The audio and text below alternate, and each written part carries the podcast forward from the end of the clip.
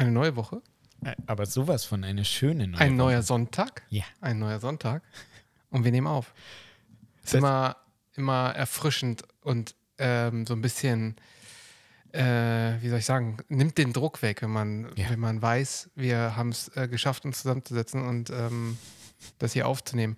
Und der Timo, der erklärt euch jetzt, warum es keine ADS-Special-Folge ist. Geht ganz schnell. Woche ist zu voll. Peace. die Woche war zu voll. Ich habe ähm, der, es gab jemand, der hat sich interessiert, die hat sich interessiert. Ähm, ich habe es aber diese Woche einfach nicht auf die Reihe gekriegt, sie an, nochmal anzuschreiben und mit ihr alles auszumachen. Weil da muss man ja auch vorher nochmal checken, ob die vielleicht die Möglichkeit hat, ihre eigene Tonspur zu Hause ein bisschen schicker aufzunehmen, als wir mit dem Roadcaster mit so einem ja, so einen schlechten Telefo Telefonsound dann halt. Wir, wir arbeiten dran. Ne? Machen wir. Das kann man aber nur abchecken, wenn man auch mit ihr redet. Ja, werde ich noch. also diese Woche ist ja Intensivkongress. Ähm, mal gucken, ob ich das diese Woche. Ja, doch, ich nehme es mir vor. Ich nehme es Ich mir glaube, vor. es wa? muss gar nicht so viel gemacht werden, außer Na, ein bisschen quatschen muss ein man paar da Nachrichten schreiben. Schon. Ja, ja. Dann schreibt mal los. Das habe ich ja dir überlassen, Ja, weil du immer mit der Terminfindung so Schwierigkeiten hast. Ja. Deswegen hatte ich dir freie Hand gegeben. Na, warte mal, lass uns mal ganz kurz checken. Nächste Nein, Woche spricht doch aber nichts nicht. gegen den Nord gegen den Sonntag würde doch nicht sprechen, oder? Nächste Woche? Nein. Weiß ich nicht. Nächste Woche Sonntag. Muss ich erst gucken. Sieht gut aus. Sieht gut aus. Ich weiß es noch nicht. Muss ich später mit dir reden. Oh. Das sieht dann nicht so gut aus. Okay. Alles klar. Sprechen wir später drüber. reden wir später drüber. Wie war deine So. Woche? Ja, Voll. ging so. Ging so. Oh, scheiße. Ging so. Meine war relativ voll, ja. Ja. Scheiße. Aber Nachrichten hätte ich schreiben können. Ja, nee, tatsächlich. Also abends war ich immer zu müde und morgens wollte ich, ich habe mir ja jetzt diese Perversion angewöhnt, morgens um fünf aufzustehen, damit ich, also auch beim Arbeiten, damit ich um sechs als erster vor der Gymtür stehen kann. Und wenn die armen Be Angestellten da die Tür aufmachen, bin ich der Erste, der da reinrennt. Und um 6.03 Uhr stehe ich auf der Matte und fange an. Morgens im Fitnessstudio. Yes, Sir. Von sechs bis sieben. 6.03 Uhr. Ja, 6.03 Uhr bis sieben. Warum? Die Zuhörer sollten deinen Blick dazu sehen, das wäre großartig.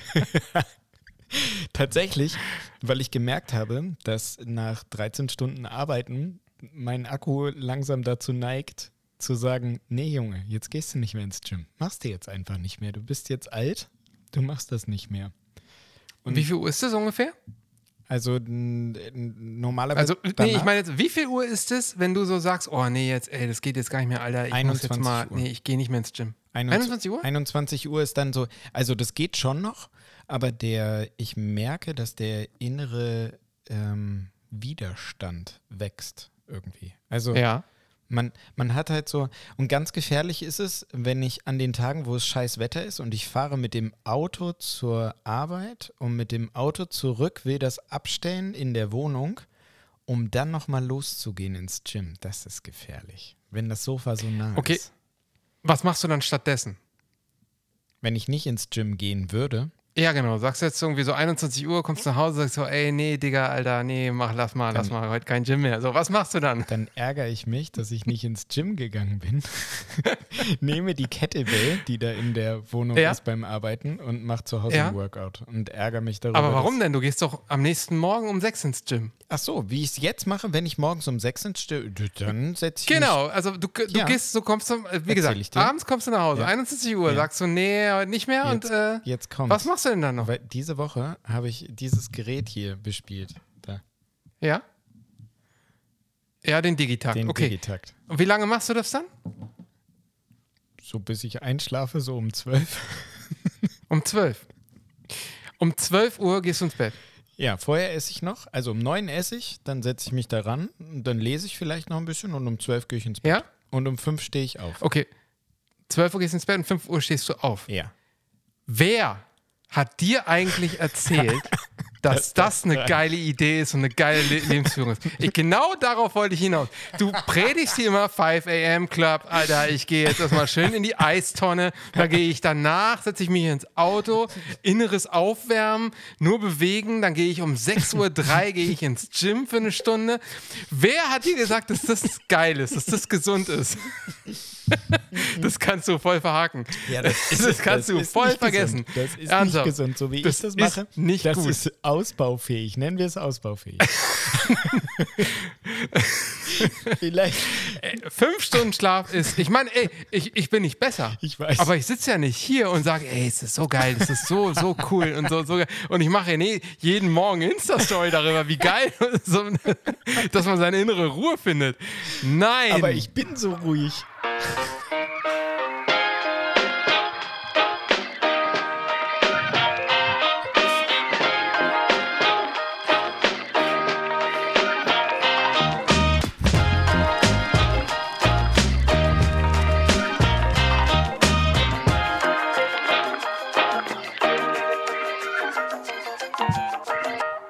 So, einen wunderschönen guten Abend. Hier geht's wieder heiß her, hoch.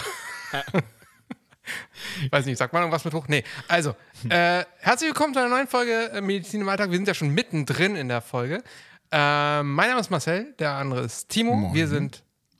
Moin. Wir sind seit ähm, vielen Jahren Ärzte und erzählen hier so ein bisschen über unseren Beruf und äh, warum Timo nicht so viel pennt. Ähm, ansonsten kann man uns unterstützen, wenn man bei. Ey, ich versuche heute echt eine Kurzversion zu machen. Ne, Das ist gut, das ist gut. So komplett durchrushen. Tut uns gut. Ja. Äh, man kann es unterstützen, wenn ihr Bock habt, einfach mal bei patreon.com slash Medizin im Alltag nachschauen. Ähm, und die fünf Sterne bei Apple Podcasts oder bei Spotify nicht vergessen. Ja, und wenn äh, ihr noch mehr Bock habt, dann schreibt uns mal eine kurze Rezension oder eine E-Mail, denn wir haben auch Rubriken und ähm, in diesen Rubriken zum Beispiel ähm, lesen wir E-Mails vor.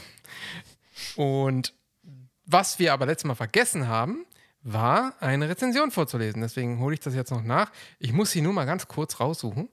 Ähm, die war letzte Mal schon vorhanden und wir haben es einfach nur verpennt.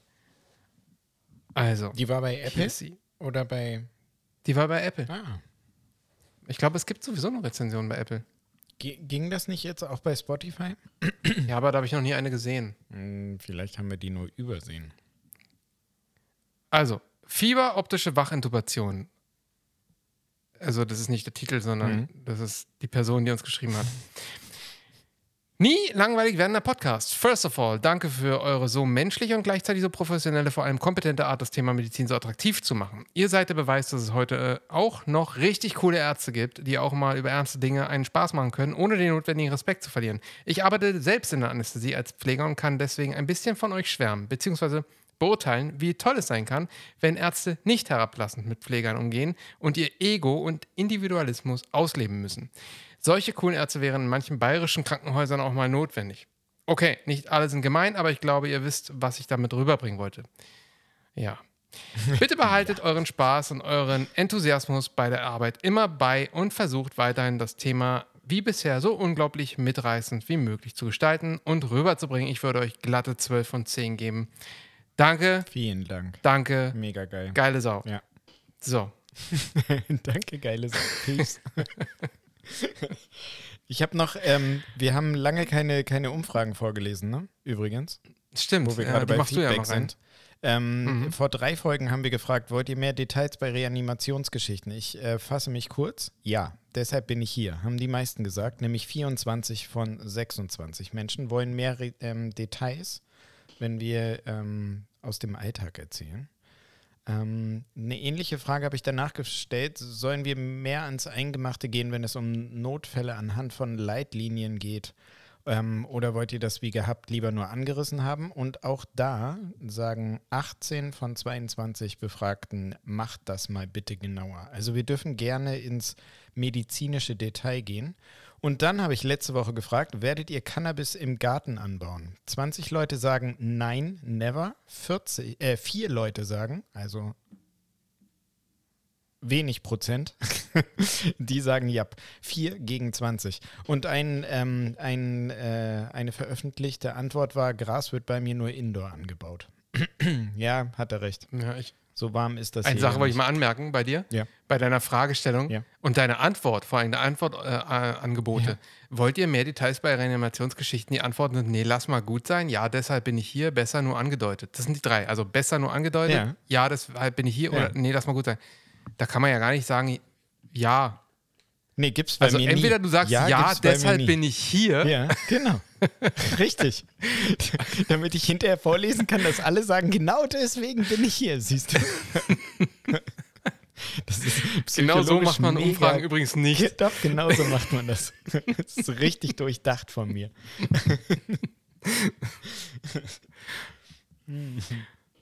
So, okay. Äh, wolltest du dich jetzt eigentlich noch mal kurz äußern zu deinem, äh, zu deiner Lebensführung? Äh, zu Nö, also ich bin, ähm, deine, ich- deine ich mir- Tagesplanung, deine Abendplanung. Also mein, Digitakt, äh, den Digitakt prügeln, aber nicht in der Lage sein, eine Nachricht zu schreiben. heute, heute gehe ich ja früher ins Bett, habe ich mir ja vorgenommen, weil morgen früh klingelt ja der Ja. Wecker, weil morgen ist wieder 5 a.m. Club. Ich äh, poste Ja. die, die Story auch wieder, nur für dich. Ich grüße dich aus dem Eisfass morgen früh. Aber es ist ja, Mach das mal. weißt du, was das Problem ist? Draußen sind Nein. wie viel Grad gerade? Sieben. Es ist warm. Tagsüber waren Es es elf und so warm ist auch das Ja. Wasser. Es sind 9,5 Grad heute gewesen. Das ist Dann ist es nicht mehr angenehm. von Eis. Ja, es wird halt langsam warm, ne? Also Aber es ist dann nicht mehr, ist es dann nicht mehr angenehm? Ist da, ist da so eine Temperatur zwischen kalt und warm, wo es unangenehm ist? Ähm, ja, es gibt so diese Zwischentemperaturen, so wie jetzt, wenn du so 10, 12, 13 Grad hast und eigentlich schon das Gefühl hast, Winterjacke aus, nur im Pulli draußen rumlaufen und wenn du dich dann ausziehst, das Wasser aber noch so relativ kalt ist, dann tut das mehr weh, als wenn du minus 10 Grad Schneesturm und du gehst ins Wasser und denkst dir, geil, das Wasser ist wärmer als die Luft. Da ist schon ein Unterschied, auf jeden Fall. Deswegen glaube ich auch, dass dieser Typ, den ich folge, der in Alaska wohnt wahrscheinlich, also weiß ich nicht, in Kanada, an der Nordgrenze Kanadas, so sieht's aus bei ihm, der postet immer Posts von minus 40 Grad Außentemperatur. Wenn der sich in sein Wasser setzt, dann sieht man die Entspannung in seinem Gesicht, weil er sich halt denkt vorher, Alter, mir ist viel zu kalt bei minus 40 Grad, ich bin noch nicht und dann geht er ins Wasser rein und denkt sich, oh, wie schön. Weißt du? Ja, yes. Eure Post, unsere Inspiration. Dankeschön. Wie höflich du da so Dankeschön sagst. Lesen wir ein wenig Post. Gerne. Okay. Das ist ein bisschen mehr heute. Stimmt. Also Leute, macht euch gefasst, wird ein bisschen dauern. Wahrscheinlich. Oder wir rushen. Weiß ich noch nicht. Was machen wir? Wir, wir, fühlen, wir fühlen uns mal rein. Okay, fühlen wir uns mal rein. Wir fühlen uns mal rein. Ein bisschen zu spät und sehr wenig Inhalt. Moin Jungs.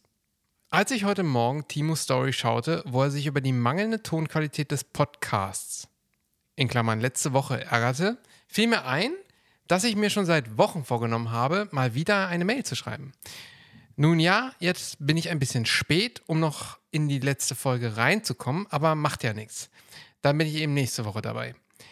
Da mein Gehirn durch die aktuell anstehenden Klausuren im Medizinstudium ein wenig vom Lochfraß befallen ist, habe ich auch keine sonderlich interessante literarischen Ergüsse parat, sondern äh, trotzdem ist mir eine Frage in den Sinn gekommen.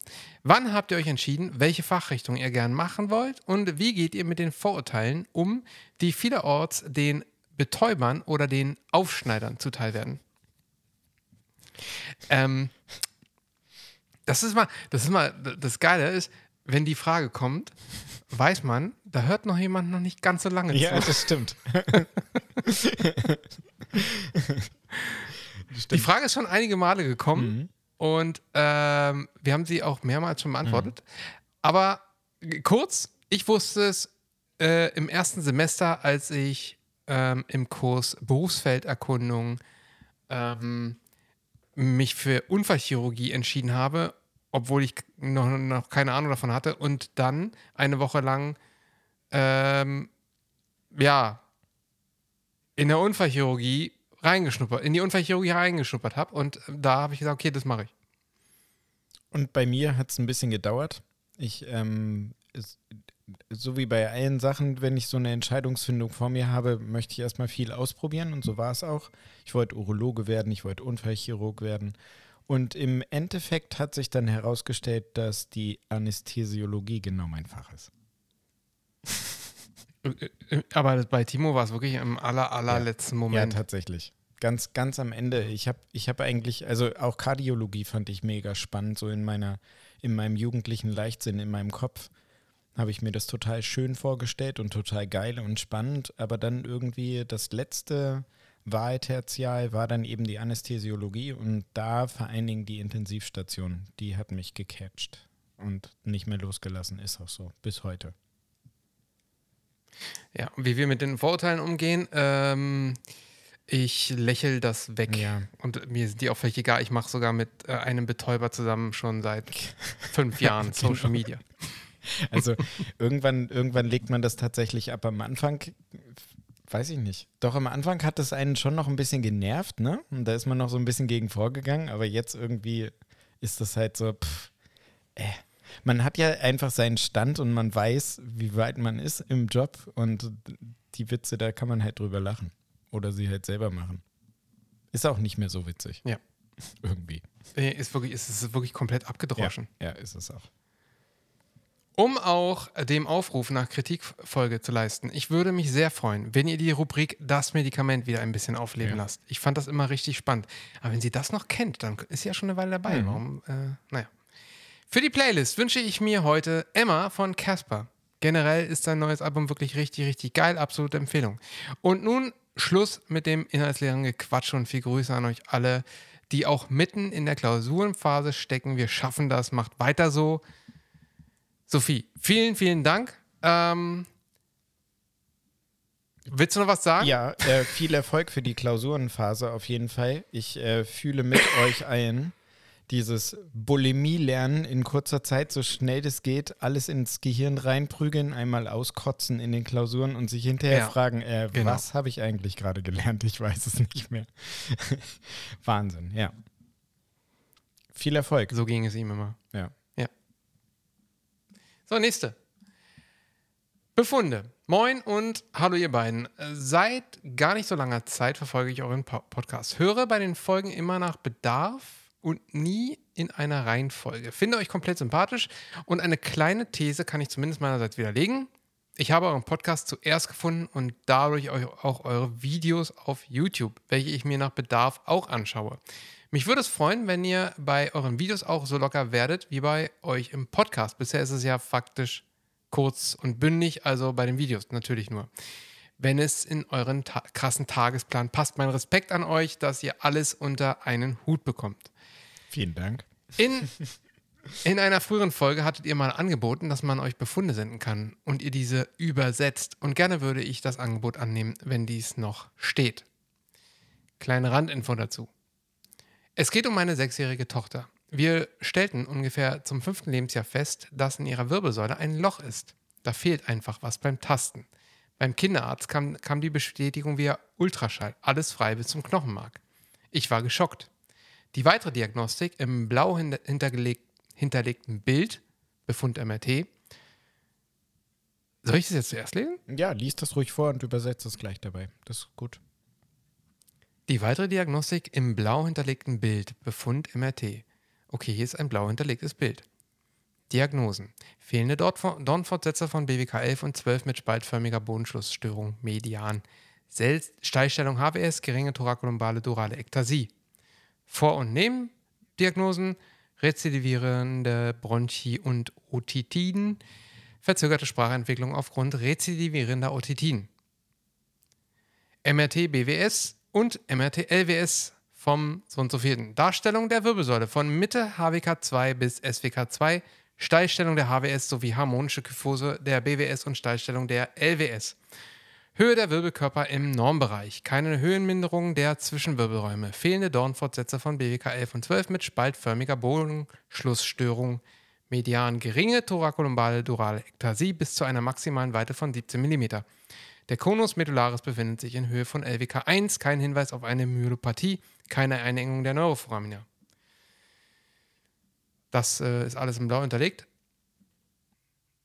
Jetzt musst du Ähm. das auch übersetzen, mein Freund. Ach so, soll ich es jetzt schon übersetzen? Ach so, das später? Meinst du?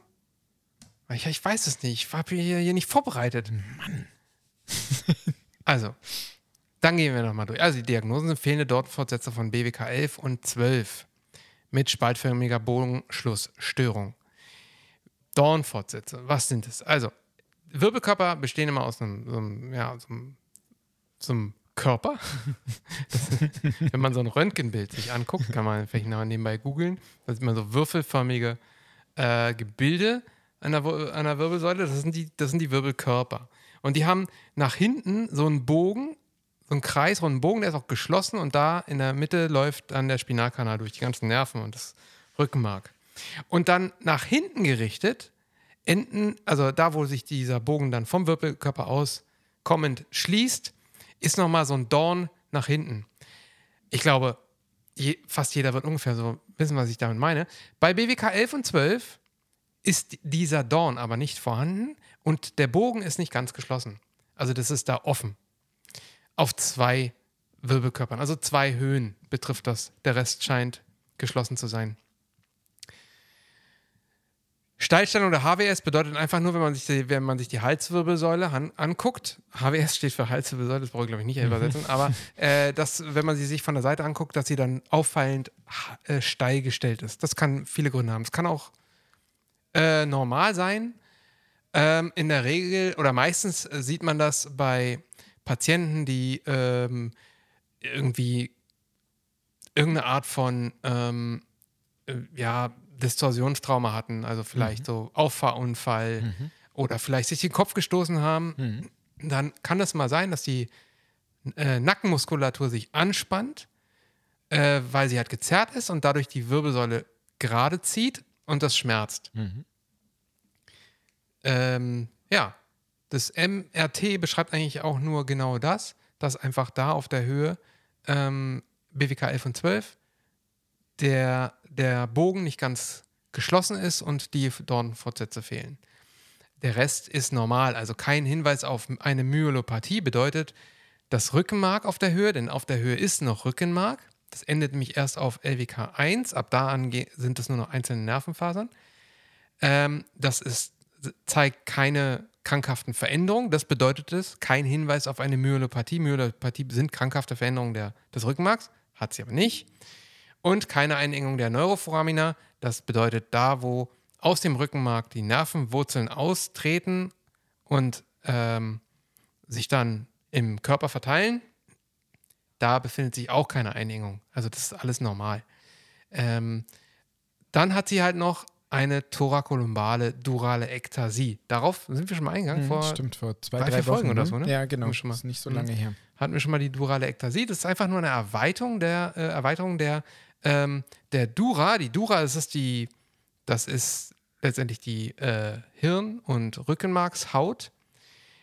Die hat natürlich eine Erweiterung, weil sie ja nach hinten hat sie keinen Widerstand. Also der, da der Knochen dort fehlt, kann sie sich dort so ein bisschen in das Gewebe hineindrücken. Und da dort ein bisschen mehr durch die Flüssigkeitssäule, weil da ist ja Hirnwasser drin, also Liquor, ähm, hat sie auf der Höhe auch ein bisschen mehr Druck und dadurch drückt sich das so ein bisschen raus. Aber sie wird so ja ähm, entstanden sein und deswegen wird sich da sowieso die, äh, die Dura hineingewachsen, sie wird da hineingewachsen sein. Okay, gehen wir mal weiter. Dennoch mache ich mir so meine Gedanken, warum ich das die Jahre davor nie entdeckt hatte, geschweige denn die Ärzte in den ersten beiden U-Untersuchungen, wo ja auch explizit die Wirbelsäule kontrolliert wird. Ja, das weiß ich auch nicht. Das, da kann ich nicht so sagen. Ich glaube, das machen die, ähm, machen die Kinderärzte, oder? Das machen die Kinderärzte, die U-Untersuchung, und eigentlich tasten die die Wirbelsäule ab. Das machen die tatsächlich. Da hätte man das eigentlich tasten Ja. müssen. Ja. Ja. Später hatte sie etliche Blockaden und brauchte eine Helmtherapie. Die Blockaden konnten wir durch Chirotherapie erfolgreich lösen. Aber auch da stelle ich mir im Nachhinein die Frage, warum wurde es da nicht schon erkannt? Ja, das äh, kann ich auch nicht beantworten. Nee, das, Das ist halt weiß ich auch immer, nicht, warum es da nicht erkannt wurde. Genau, das ist immer für uns total schwer, dann äh, als Außenstehende, die nie bei irgendeiner Untersuchung mit dabei gewesen sind, ähm, Erklärungen zu finden, warum irgendetwas nicht entdeckt wurde, warum irgendetwas vielleicht anders diagnostiziert wurde, als es später dann sich herausgestellt hat. Das ist immer schwer als Außenstehende. Nee. Okay, kann man jetzt nichts mehr machen. Also weiter im Text. Im zweiten Bild ein Schreiben eines Professors der Orthopädie eine, einer Uniklinik in Berlin. Eines Uniklinikums in Berlin. Okay, schauen wir doch mal. Ähm, wir haben die Diagnose Aplasie der Dornfortsätze BWK 1112. Das ist einfach nur auf schlau, dass die halt weg sind. Sowie leichte Ektasie der Dura, haben wir schon gesagt, bei geringer spaltförmiger Bogenschlussstörung dort. Okay, die Das ist wird schon als sogar geringe. gering, ne? gering. Also es scheint ja wirklich nur ein kleiner Spalt zu sein. Und was man da tastet, dass, dass du da die Delle hast, da tastest du halt nicht runter bis zum, bis zum ähm, Rückenmarkskanal, sondern da die Bogenfirme, äh, die, die, ähm, die Dornfortsätze da, dort nicht sind, hast du dann halt ein bisschen weicheres Gewebe. Mhm. Ja. Da ist ja immer noch Muskulatur, Ja. was auch noch als äh, Schutzschicht davor ist. Also das, das ist nicht gleich ähm, hochdramatisch. Empfehlung: Vitamin D-Prophylaxe, zum Beispiel 1500 Einheiten Vitamin D3 ähm, und Kontrolle des Cholecalciferolspiegels im Blut, zum Beispiel auch im Rahmen anderweitig notwendiger Labo Laboratoriumsdiagnostik. Wiedervorstellung bei auffälligen Deformitäten oder Beschwerden jederzeit. Anamnese. Der Mutter war seit einem Jahr die Einsenkung im Bereich des thorakolumalen Übergangs aufgefallen. Die Entwicklung von Geburt bis dato auch perinatal war vollständig regelrecht. Das ist verständlich, oder? Ja, das ist, ähm, Okay. ja, das müssen wir nicht Also übersetzen. äh, es war bis dahin alles unauffällig, soll das einfach bedeuten. Sie hatte bei Hypermobilität intermittierend Blockaden und auch eine Helmtherapie. Vitamin D wird aktuell nicht substituiert. Kli also Vitamin D wird äh, aktuell nicht eingenommen. Ähm, soll das bedeuten. Klinischer Befund. Wir sahen ein 5. Oh, was ist denn das? 5, 9, 12. 9, 12. Jahre altes Mädchen im regulären EZ und AZ, also Ernährungszustand und Allgemeinzustand. Das Gangbild ist vollständig unauffällig. Im Stand sowie auch im Gangbild zeigen sich keine wesentlichen Auffälligkeiten, bis auf ein minimales physiologisches X-Bein. Und er Von Seiten der Wirbelsäule ist bei- physiologisch, das heißt, ähm, das ist okay, wenn das so ein bisschen Ja, x-beinig ist das bei ist Kindern. okay. Genau. Ja. Von Seiten der Wirbelsäule ist bei Beckengradstand im Vorneigetest die geringe Einsenkung im thorakolumalen Übergang zu tasten, ohne Druckschmerz, ohne Klopfschmerz. Hier steht aber Kopfschmerz. Hm, Aber Stimmt. ich denke mal, es ist Klopfschmerz gemeint. Ohne Anhalt für Skoliose. Auch das Sagittalprofil ist altersgemäß regelrecht. Also mit anderen Worten eigentlich bis auf diese ähm, Einsenkung, äh, diese Delle in der Wirbelsäule hinten am Rücken ähm, eigentlich unauffällig. Wir empfehlen zum Beispiel die einmal jährliche Kontrolle, viel Bewegung und Sport, Kräftigung von Bauch- und Rückenmuskulatur, Barfußlaufen oder ähnliches und die oben genannte Vitamin D-Substitution und danken für die Überweisung mit freundlichen Kollegen grüßen. Okay. Warum machen die das mit der Vitamin D-Prophylaxe? Einfach prophylaktisch, um zu vermeiden, dass du, ähm, dass du eine, eine Verzögerung beim Knochenwachstum, eine, eine, eine fehlende Härte beim Knochen haben kannst, oder was? Ja.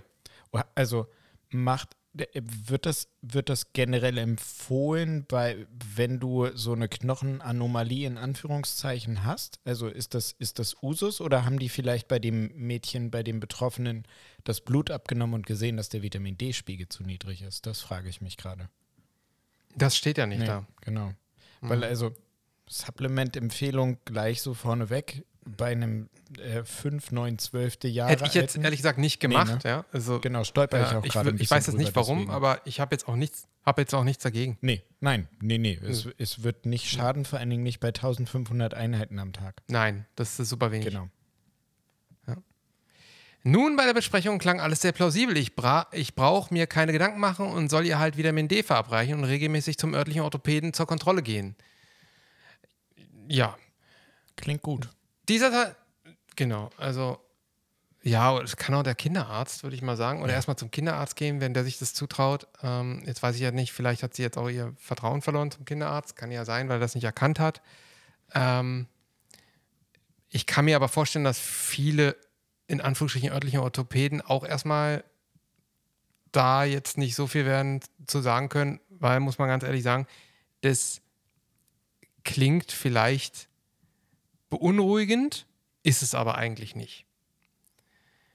Nee, also. Ähm, Dieser Termin, dieser Termin steht noch aus, da das mit den Terminen ja nicht so einfach ist. Nun bin ich immer noch sehr überfordert mit den beiden Arztbriefen und habe dennoch Fragen. Kann ihr was pass deswegen passieren? Das ist so eine, ist immer so eine, so eine Frage. Also diese ganzen äh, Kann-Fragen in der Medizin, die kann man sich eigentlich sparen, weil die sind nie pauschal zu beantworten. Richtig. Kann ihr was passieren? Ja, na klar. Immer. Wie wahrscheinlich ist es? Saugering. Also es ist wahrscheinlich, dass das keine großartigen Einschränkungen jemals bedeuten wird. Ähm, man muss, man kann halt einmal im Jahr gucken und auch das einmal im Jahr, das ist, finde ich, schon sehr engmaschig. Ähm, und wenn, also wenn sie unauffällig ist, wenn sie nichts berichtet, dann geht man da halt auch nur pro forma hin. Und die Wahrscheinlichkeit, dass man da auch was findet bei diesen jährlichen Kontrollen, die ist halt auch saugering. Also solange da jetzt keine Symptomatik entsteht, ähm, die jetzt auch irgendwie im, in, im, im neurologischen Bereich sich befinden können. Also wenn sie ausstrahlende Schmerzen, Kribbeln, Taubheitsgefühle, irgendwie sowas bekommt, ähm, dann, also das ist auch das Einzige, was ich jetzt mal so pauschal, was mir jetzt einfällt, was man da jetzt erwarten könnte. Ähm, dann wird da Ja, das auch ist sonst lustig. bei den Kontrollen nicht großartig was Akku zu von finden meinem sein. Handy leer. Jetzt ist der Timo gerade weg. Und da ist er wieder. Yes. So, dann, also, nun, äh, genau, also ich glaube, ich hatte alles gesagt Ja. zu den äh, Kontrollen. Ähm, nächste Frage. Äh, Wo sollte man genau im Tagesablauf genau aufpassen? Ähm, äh, da ist eigentlich nichts, worauf man großartig aufpassen muss. Ist halt die Frage, also, ich frage mich das jetzt, wenn du jetzt irgendwie, weiß ich nicht, ähm, äh, Profi-Snowboarder wirst und irgendwie in der Halfpipe äh, dreimal jährlich eine Competition mitmachst, wo du irgendwie der erste Mensch sein willst, der einen, weiß ich nicht, bei wie viel Grad Drehung wir gerade sind. Ja, nee, so, dürfte keine Probleme sein, weil die ähm, Facettengelenke hinten Stimmt. müssten stehen. Ja.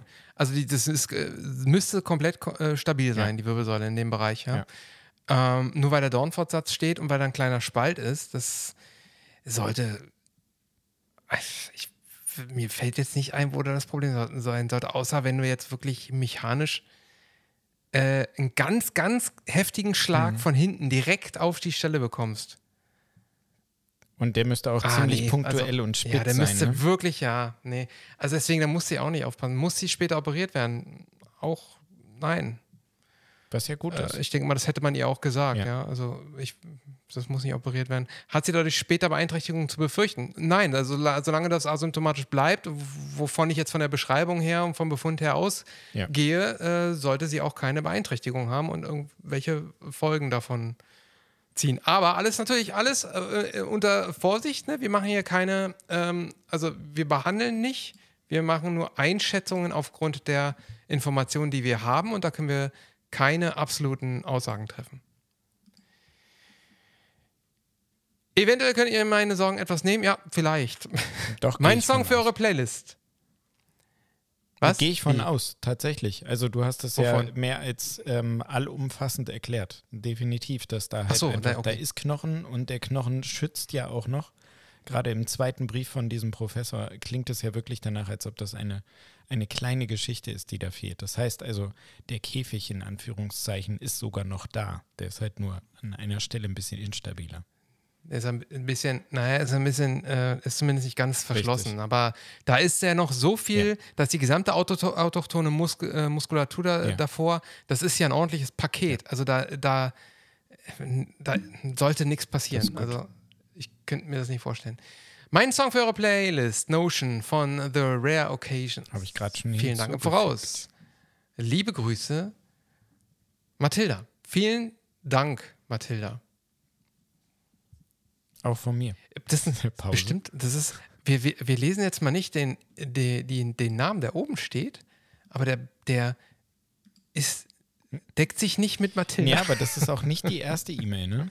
Wo, ähm, wo der Absender der E-Mail ein, ein anderer Name ist als Nein, das, genau. was dann da drunter steht. Das ist nicht Ja, ist auch völlig Mal. okay. Ja. Schreibt einfach irgendeinen Namen, den ihr gerne hören wollt, unten rein Genau. oder nennt euren eigenen, wenn ihr kein Problem damit Hier habt. und Typ, habt. Wir, typ, wir nennen sowieso nur Vornamen. typ, starte mal deine Kamera wieder. Ich sehe dich nicht mehr. Das ist Freeze. Wie, meine Kamera? Ja, Wieso? Ich sehe hier nur ein Freeze. Hallo, hallo. Freeze hier, Picture hallo. von dir.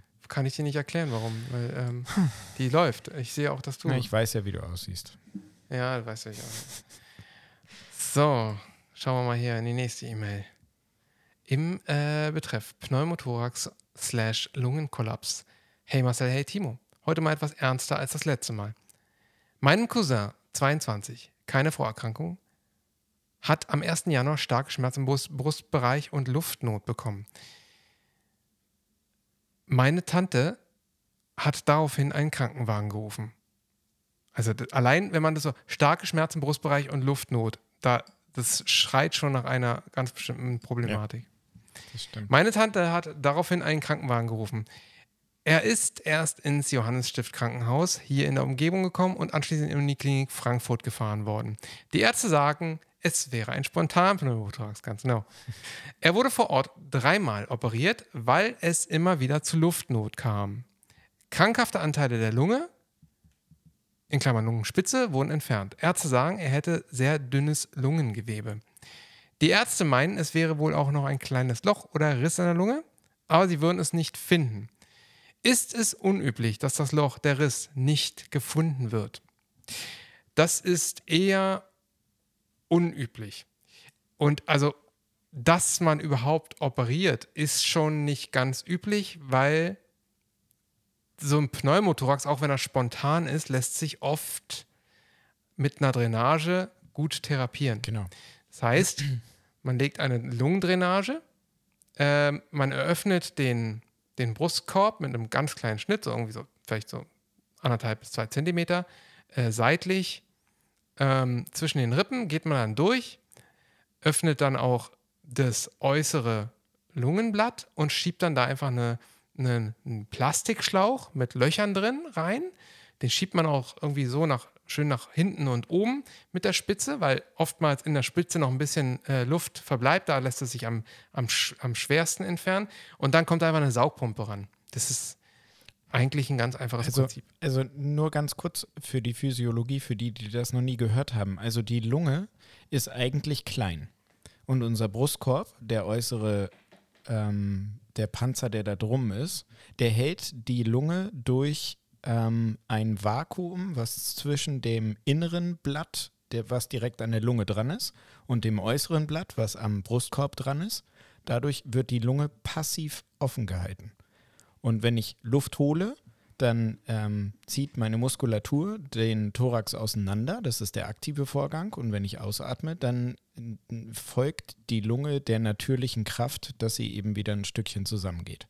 Und wenn jetzt aufgrund von einer Verletzung zum Beispiel von außen Luft da reinkommen kann oder weil von innen ein Stück Lungengewebe krank, kaputt oder sonst was wird, kann auch von innen Luft in diesen Spalt geraten oder Wasser dazwischen geraten und das kann eben Probleme machen. So wie in diesem Fall eben ein Pneumothorax, wenn der Luft von innen dazwischen kommt. Man kann sich das so ein bisschen so vorstellen, wie zwei Tüten, die ineinander sind. Ja, stimmt. Und dazwischen befindet sich ein ganz dünner ja, Flüssigkeitsfilm. genau. Und durch diesen Flüssigkeitsfilm sind diese zwei, zwei äh, Tüten sehr leicht verschieblich. Und wenn man jetzt, also entweder man kann die äußere Tüte einritzen, dann würde da Luft reinkommen. Oder man kann die innere ein, äh, einritzen und dann kann auch dadurch Luft reinkommen. Da, da da die ganze Zeit Spannung drauf ist, weil die, weil, wie Timo ja gerade sagte, die Lunge ist eigentlich klein und eigentlich, wenn sie, sie fällt sofort zusammen, wenn da, wenn da Luft reinkommt. Ähm, äh, deswegen äh, entsteht dann zum Beispiel so ein, äh, so ein Pneumothorax, in dem dort Luft zwischen diese zwei Blätter kommt. Und ähm, in dem Fall, wenn das ein spontaner ist, dann ist das innere Blatt verletzt oder gerissen. Wenn man von außen so einen Messerstich äh, in die Lunge bekommt, dann äh, sind entweder beide oder halt das äußere Blatt verletzt. Äh, deswegen äh, legt man einfach nur einen Schlauch rein, macht dann so eine Saugpumpe und die zieht das Ganze wieder auf. In der Regel verheilt das dann innerhalb von ein paar Tagen und man kann dann nach ein paar Tagen den Schlauch ziehen. Das ist eigentlich das, was häufiger ist. Genau. Und dass man dann operiert, habe ich auch in den Jahren, in denen ich damit zu tun hatte, nur ein einziges Mal erlebt und das war auch nach einer Messerstecherei. Da haben wir das gut anderthalb bis zwei Wochen versucht Mhm. mit einer Drainage. Also so lange haben wir gewartet und immer wieder äh, neu kontrolliert und wieder, dann macht man die, die Saugpumpe mal aus, dann wartet man mal eine Weile, guckt, ob dann wieder doch wieder Luft dazwischen, ähm, da, dazwischen zieht, dann macht man ein Röntgenbild, guckt dann, wie die Lunge aussieht und wenn es dann äh, wieder zusammenfällt, dann macht man die Pumpe halt wieder an und wartet wieder ein bisschen.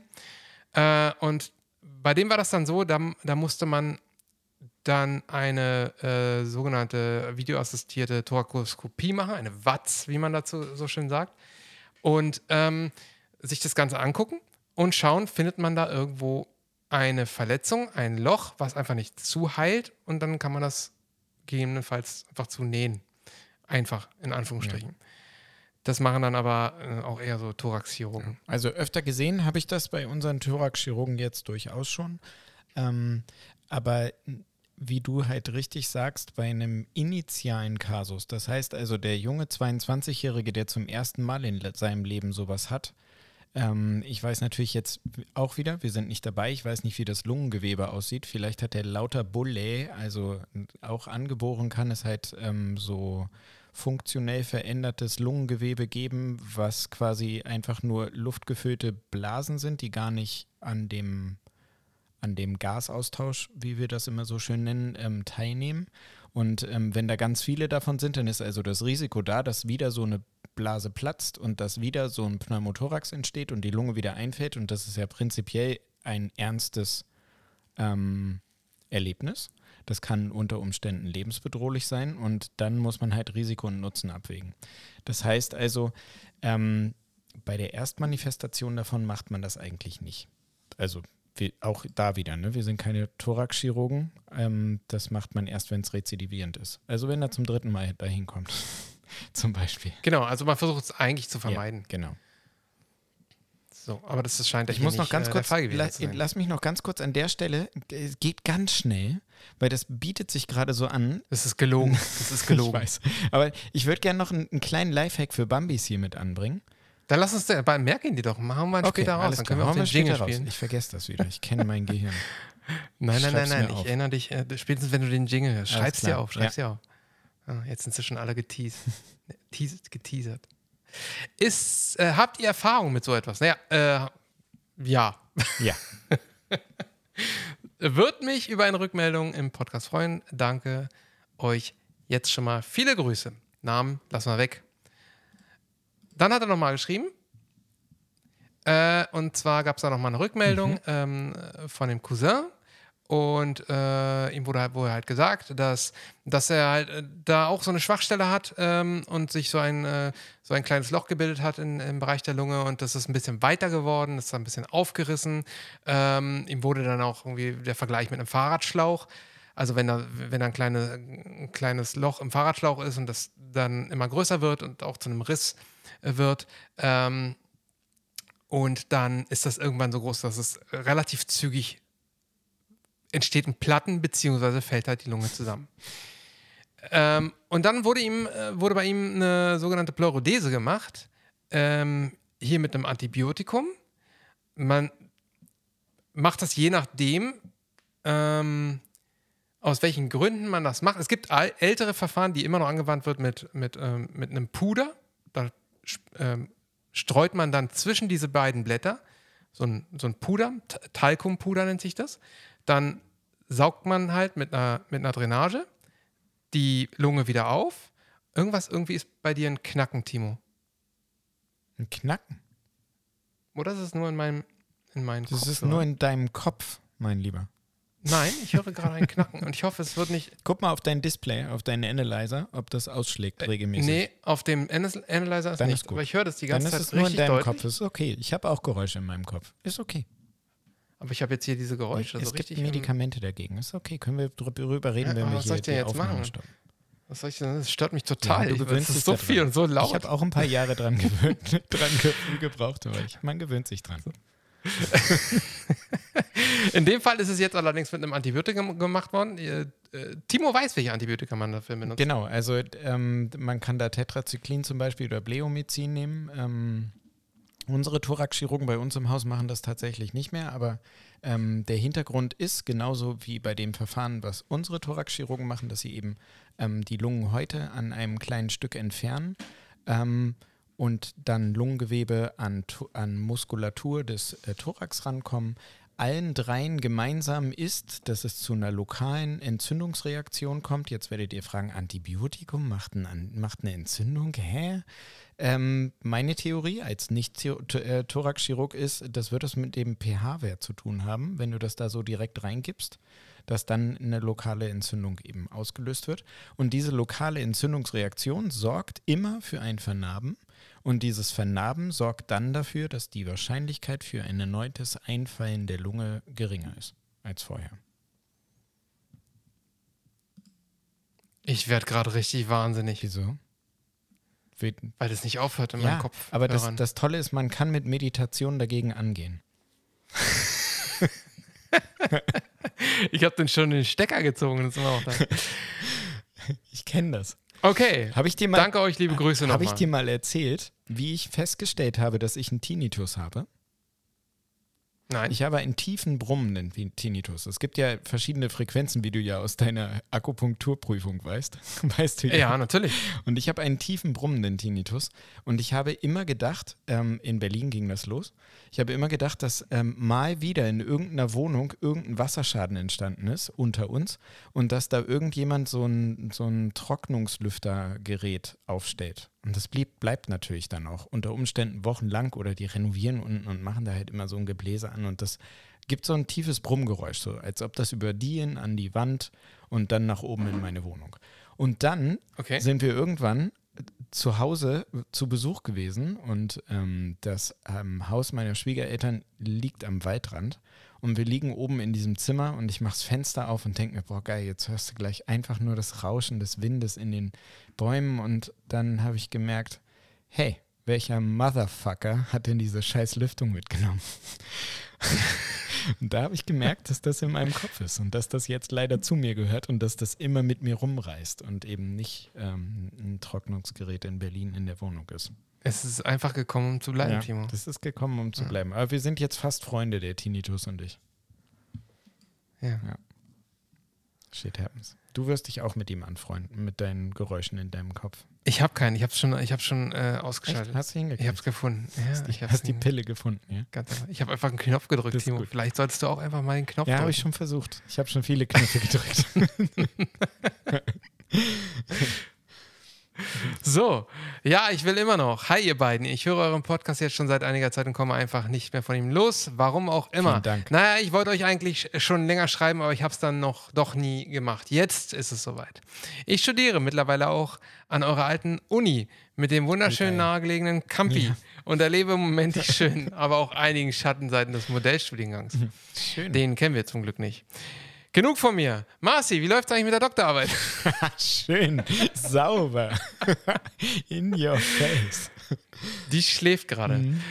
Bezüglich der letzten, und bitte nicht wecken, bezüglich der letzten Folge, in der es um das IMPP ging, wollte ich noch mal einmal kurz ergänzen. Das IMPP stoppt die Herausgabe der Fragen, so wie ich das verstanden habe, hauptsächlich zur, in Anführungsstrichen, Qualitätssicherung der Staatsexamina. Mhm. Naja. Ja, das Auf die legendäre, ja? Naja, ja, wäre das auch heißt, das, ne? was wir dazu zu sagen haben. Ja, naja, genau. Auf die legendäre Nackt- und Eingehüllt-Playlist würde ich äh, Berlin-vasive Liebe packen. Kenn ich nicht. Um die Berliner Medis ein bisschen zu pushen. Kennen wir das? Berl-invasive Liebe. Berl, Berl-invasive. Berl-invasive Liebe. Berl-invasive Liebe. Klingt spannend. Liebe. Gibt's hier. Ja. Ach was, von, von Medi-Meisterschaften Berlin. Oh, jetzt haben wir Ach, aber eine. Medi-Meisterschaften. Alter, jetzt haben wir aber eine Bildungslücke. Den müssen wir uns Hat das was mit den Fußball-Medi-Meisterschaften zu tun? Erinnerst du dich noch an die Fußball-Medi-Meisterschaften? Kennst du nee. gar nicht, ne? Ja, ich war da, ich war da ein paar Mal. Okay. Ja, naja, egal. Müssen wir rein. So.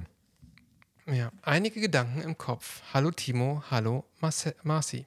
Vor einiger Zeit hatte ich eine Mail geschrieben, in denen ich meine Gedanken zu meinem PJ-Beginn und Sorgen, die damit einhergehen, beschrieben hatte. Ich danke euch sehr für eure Antwort darauf, dass ich mir nicht so einen Kopf machen soll. Wahrscheinlich ist es da am Ende so, dass ich sehr hohe Erwartungen an mich selbst habe und alles immer mit 100% machen will, gerade wenn es um Patienten geht. Dabei bin ich ja gerade erst dabei, den Beruf als Ärztin zu erlernen. Deswegen versuche ich das alles mehr als Prozess zu sehen und nicht direkt von mir selbst zu erwarten, immer schon alles können zu müssen. Sehr reflektiert. Guter Ansatz. Ich dachte einfach, es sei mal wieder an der Zeit, eine Mail zu schreiben. Also teile ich mal zwei Themen meiner Gedanken mit euch. Mittlerweile ist es mein erstes Tertial auf der Urologie. Nein, mittlerweile ist mein erstes Ter- Tertial auf der Urologie fast schon zu Ende und ich wollte euch von meiner Erfahrung berichten, die mich unerwartet ereilt hat. Ich bin mittlerweile super im Team angekommen, über selbstständig Aufgaben. Wir, mir wird sehr vertraut, weil die Kollegen wissen, dass ich mich selber melde, wenn ich mir bei etwas unsicher bin. Übernehme auch mal eher nervige Aufgaben, bin also ein Teamplayer. Vor meinem PJ dachte ich, dass ich den Weg der Allgemeinmedizin einschlagen werde, weil das auch mein ursprünglicher Wunsch schon als kleines Mädchen war. Doch irgendwie bin ich in einer Zeit, in der ich als Krankenschwester gearbeitet habe und dann auch bei Formulaturen immer wieder an der Urologie hängen geblieben. Es zieht mich irgendwie immer wieder dorthin zurück. Ja, Timo war auch mal äh, irgendwie Ja, ich verstehe diese Faszination. Ne? Kleines operatives Fach, die können aber auch große OPs machen. Also das ist schon, ich verstehe das. Als ich dann letzte Woche einen eigentlich ganz normalen Arbeitstag auf Station hatte, also ein bisschen Stationsarbeit, ein bisschen Aufnahmen, ein bisschen Endoskopie, ein bisschen Operieren, bin ich so durchs Krankenhaus gelaufen, um wieder zurück auf Station zu gehen und auf einmal wurde mir im Treppenhaus so richtig wohlig warm. Es war kein Mensch um mich herum, nur ich und meine Gedanken.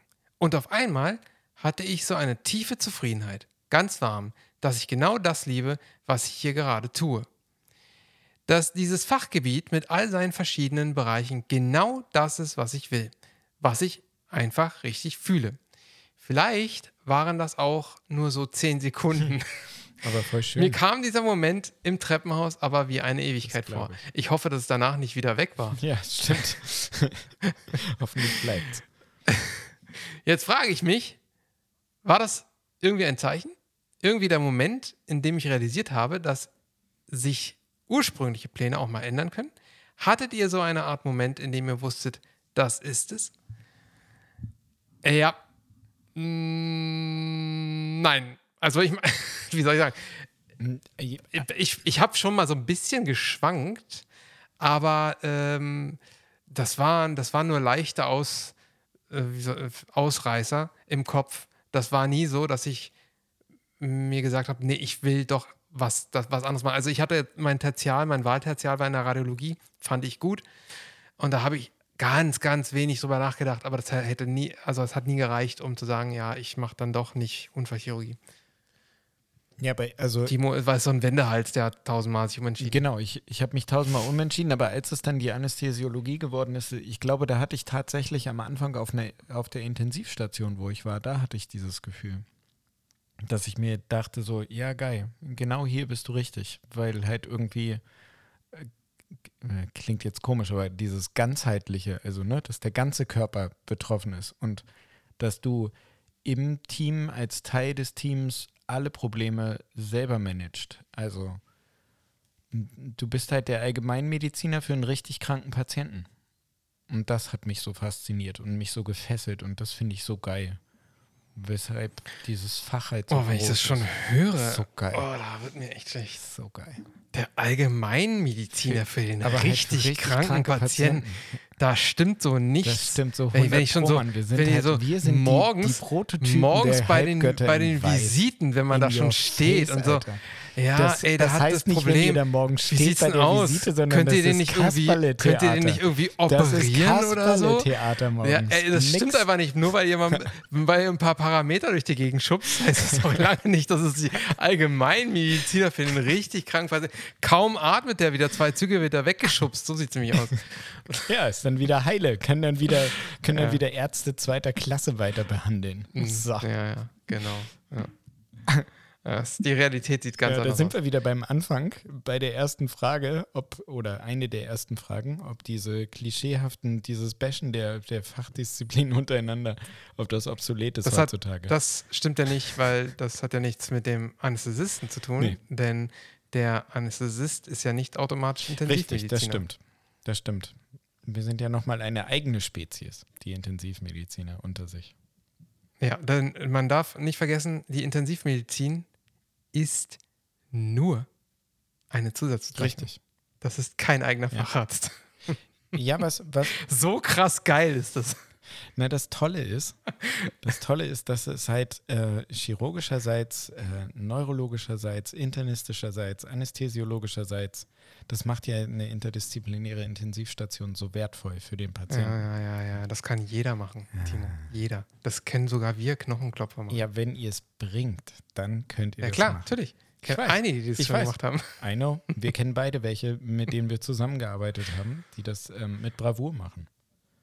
Die, So, Spaß Ja. beiseite. Weiter geht's in der E-Mail. Das zweite Thema betrifft eine Netflix-Dokumentation, die mein Oberarzt im täglichen Rapport empfohlen hat und ich am Folgetag gesehen habe, da ich zu Hause bleiben musste. Es geht um die Doku Real Life. hast du die schon gesehen? Nee, mir sagt Nee, das mir gar nichts. nicht. Es geht im Endeffekt um die Dokumentation, wie ein junger YouTuber, der zum wiederholten Mal an Krebs erkrankt ist, diesen Kampf verliert. Es geht zwar auch viel um Glauben in der Doku, davon kann man ja halten, was man will. Was ich allerdings sehr beeindruckend fand, war, wie die Freunde mit der Situation umgegangen sind. Und dabei sind sie alle in ihren 20ern. Mhm. Tatsächlich wird bei der Verfilmung auch das Versterben gezeigt. Also jetzt nicht nonstop gnadenlos mit der Kamera draufgehalten, aber genug, um zu zeigen, wie es ist. Beim Zusehen wurde mir bewusst, dass ich, äh, dass ich diese Situation schon häufiger gesehen habe und wie, in, in Anführungsstrichen, nicht normal das ist. In meiner Zeit als Krankenschwester habe ich, habe ich Patienten häufig im Ster- Sterbeprozess begleitet. Ich habe immer versucht, auch in stressigen Situationen genug Raum zu geben. Das ist auf einer Normalstation nicht immer einfach, ich habe, aber ich habe mein Bestes gegeben. Meist sind meine Patienten tatsächlich im Nachtdienst verstorben, als ich mit ihnen allein war. Eine Pflegekraft für 35 Patienten. Hoffe, das ändert sich in, meinen, in den meisten Häusern mal. Wird's nicht. Sehe ich nicht. Also es ist schön, dass du dir das wünschst, aber es wird's Mhm. nicht. Und das wissen wir alle. Wird nicht. Ja. Teilweise wurden schon Sprüche darüber gemacht, dass die Patienten bei mir immer sterben. Ich sprach darüber auch irgendwann mit einem Seelsorger am Haus, nachdem ein Patient sich nachts suizidierte und ich ihn fand. Und der Seelsorger sagte etwas, was mir sehr geholfen hat. Manchmal gehen die Menschen genau dann, wenn sie sich geborgen und gut aufgehoben fühlen, das, dann können sie loslassen.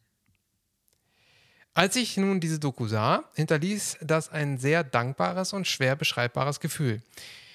Ich denke, da viele normale Menschen, also Leute, die nicht im Gesundheitswesen arbeiten, Krankheiten und Leid und auch das Sterben kaum sehen, ist vielen nicht bewusst, wie dankbar man sein kann für seine Gesundheit, für die Zeit, die man mit seinen Lieben verbringen kann. Jede Minute ist so wertvoll. Und diese Dankbarkeit vermisse ich in der Gesellschaft. Vielleicht regt so etwas wie diese Dokumentation den einen oder anderen zum Nachdenken an.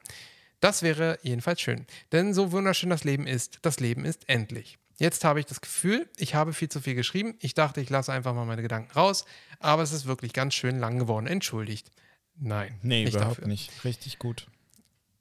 Und schöne Macht Worte. weiter so. Ich genieße, ja, ähm, ich genieße jede Folge von euch und vielleicht bis zum nächsten E-Mail. Liebe Grüße aus Leipzig, Lisa.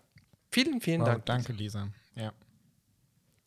Ja, und die Doku, äh, die äh, schreibe ich mir mal auf Ja. die Liste. Und somit haben wir eine Stunde gebraucht, um alle E-Mails zu lesen. In- Ich, ich finde das gut. Wir haben ja auch schon, ich will noch ganz kurz, wie oft ich ganz kurz sage, wenn es dann fünf Minuten, zehn Minuten dauert. Nein, äh, Lisa, du hast komplett recht. Und das finde ich auch immer noch sehr wertvoll. Ähm, ich habe ja vor ein paar Folgen auch erzählt, dass die äh, bei den Nerd Facts ähm, oder bei Nerdfall Medizin beim, beim Wochennewsletter darüber geschrieben haben, dass ähm, jemand äh, den Vorschlag gemacht hat, eine Pause einkehren zu lassen und darauf zu achten, wenn jemand stirbt und wie wichtig das ist. Und äh, so viele Kollegen von uns das auch albern finden, wenn wir es, wenn wir das Fenster aufmachen, ist das Wichtigste oder die wichtigste Message einfach dabei, dass immer mindestens einer im Team sich die Zeit nimmt und sich zu einem Patienten setzt, wenn dieser stirbt, jetzt gerade. Egal wie stressig der Tag ist. Und ähm, viel wichtiger als das Fenster ja, aufzumachen. Ist es auch. Und es ist ähm, tatsächlich etwas, was mir so immens wichtig ist. Da kann draußen echt die Bombe platzen. Ich gehe in das Zimmer, ich mache die Tür zu, ich halte die Hand. Und ähm, das ist wichtig. Ich, äh, ich war dabei, als mein Vater starb. Oh, wie krass. Und zwar stundenlang. Hm. Ähm, also bestimmt locker sieben, acht Stunden. Also bis, bis fast zum bitteren Ende. Ähm, und wir waren ähm, zu, zu dritt, zu viert. Mein Bruder kam dann, meine, meine Schwester kam auch aus München. Also wir waren, die, waren so abwechselnd die ganze Zeit dabei und es ging viele, viele Stunden. Und ähm, da hat sich sogar das äh, Pflegepersonal Ja. bedankt, Toll. dass wir, Richtig dass toll. wir die ganze Zeit da waren. Selten genug. Ja. ja. Das ist wirklich toll. Wenn man, wenn man den Weg so begleiten kann, wenn man das, also es ist natürlich für denjenigen. Also ist auf einer Intensivstation gestorben. Das Pflegepersonal hätte aller Wahrscheinlichkeit eh keine Ja. Zeit dafür gehabt. Das ist eine krasse Erfahrung, wenn man so viel Zeit hat und es so, so, so ruhig ist, ne? Und man so viel mit seinen Gedanken alleine ist. Heftig. Ja. ja diesmal warst du mit dem Der. Lifehack Genau. für Bambis. Nur fürs Protokoll. Diesmal hat Marci den absoluten Downer rausgehauen. Ja. Und ich habe auch den Knopf gedrückt. Für dich. Ähm, vorhin ähm, beim einleitenden, bei den einleitenden Sätzen äh, zu dem Fall mit dem Pneumothorax, ähm, da ist natürlich ein super Lifehack für Bambis mit dahinter. Das ist eine viel gestellte Frage, sowohl bei den Prüfungen zum Notfallsanitäter als auch ähm, ärztlicherseits, egal bei welcher Vorbereitung, sind das ähm, Chest Pains Big Five die ähm, je nach Quelle immer ganz unterschiedlich sind. Also es geht darum, plötzlich einsetzender Thoraxschmerz, was sind die Differentialdiagnosen, die ich sofort parat haben muss, wenn ich äh, einen solchen Patienten sehe. Jetzt egal, ob ich in einer Hausarztpraxis bin und der kommt da rein oder im Rettungsdienst bin und ich werde alarmiert oder ich bin als Laienhelfer auf der Straße, okay, da ist jetzt nicht so wild, aber ihr wisst schon, worauf ich hinaus will. An erster Stelle ist es immer... Das ist, das ist schon mal wirklich ein richtig guter Lifehack, muss ich sagen. Das, äh, das wirklich, also jetzt echt hinhören, weil, nee, das meine ich gerade ernst. Ja? Er denkt jetzt, ich mache mich lustig über ihn. ja. Ich habe im Examen genau diese Frage schon Ernsthaft? verkackt.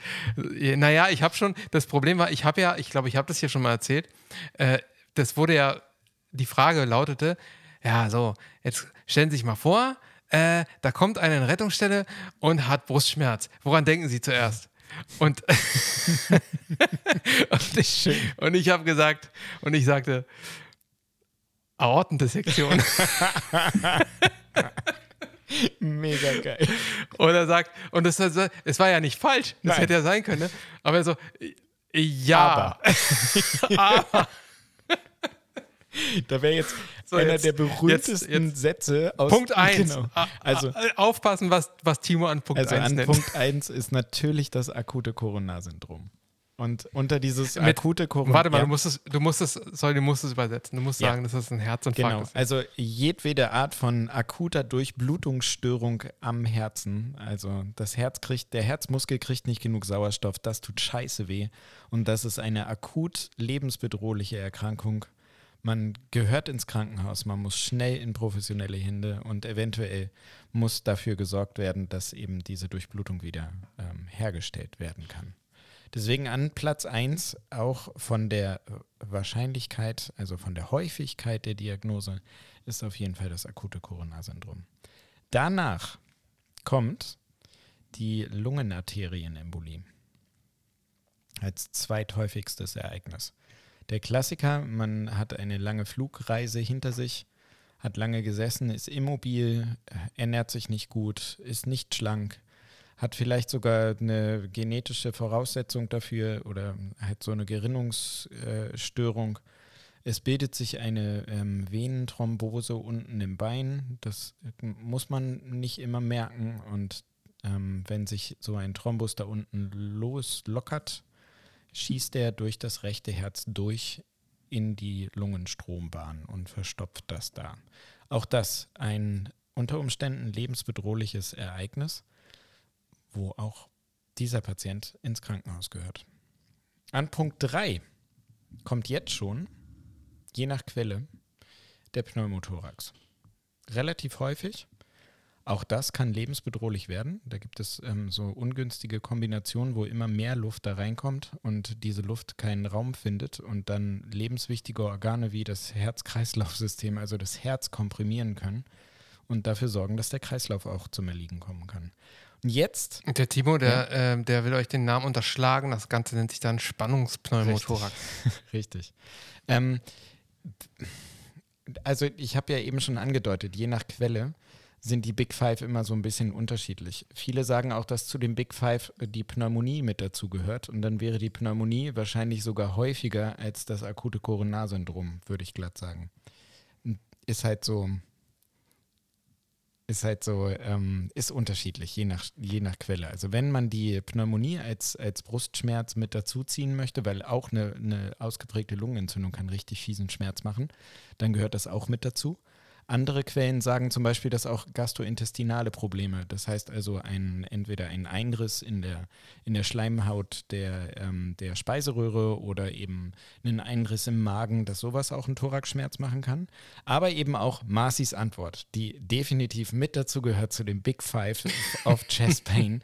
es wäre die Aortendissektion, was hundertprozentig ein lebensbedrohliches ähm, Krankheitsbild ist. Und wenn das richtig losreißt, dann äh, können wir auch selten helfen.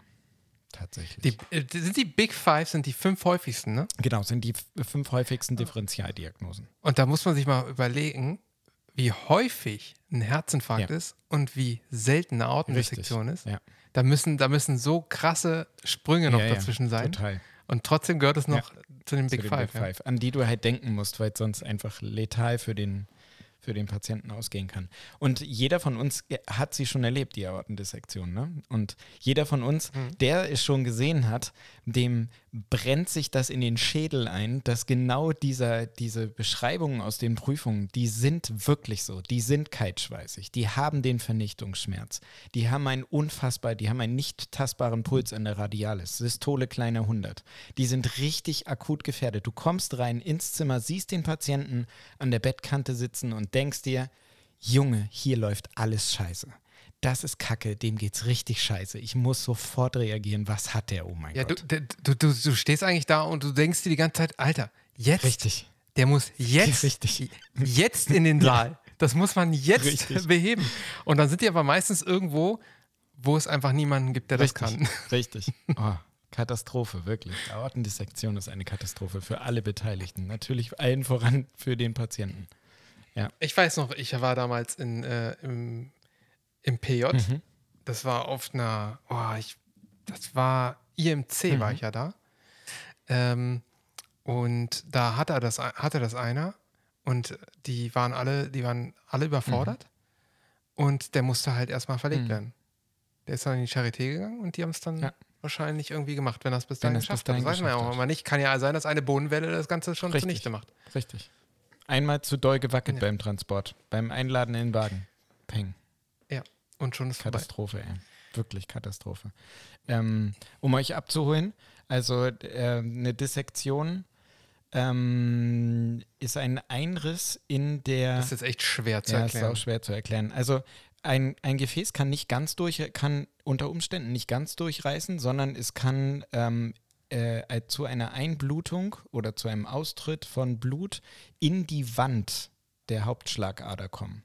Und das kann. Oder man, man, man erklärt es ja so, wenn man erstmal sagt, dass die Wand hat unterschiedliche Stimmt, Schichten. genau. Und diese Schichten, also so, ein, so eine Gefäßwand von der Aorta, die, ist, die geht nicht so leicht kaputt. Die Aorta ist schon echt fest. Und, ähm, und die haben unter, äh, hat unterschiedliche Schichten. Äh, und die haben eine unterschiedliche Festigkeit. Und wenn da zum Beispiel in der inneren Schicht ein ganz, eine kleine Verletzung ist und dort Blut reinfließt, dann kann das zu, einer, zu einem Längsriss, wo sich sozusagen diese zwei Schichten voneinander trennen und das kann über eine Länge von, von 20, 30 Zentimeter teilweise vom Aortenbogen, das ist fast am Ab, ab also da, wo die Aorta aus dem, äh, aus dem Herzen raus, also andockt, bis runter äh, zu, in die Bauchaorta, kann die längs aufreißen. Und damit ist die Aorta äh, halt nicht mehr so fest und ordentlich geschwächt. Und da dort auch die ganze Zeit der Druck vorhanden ist, der ähm, höchste Druck, den wir im Körper haben.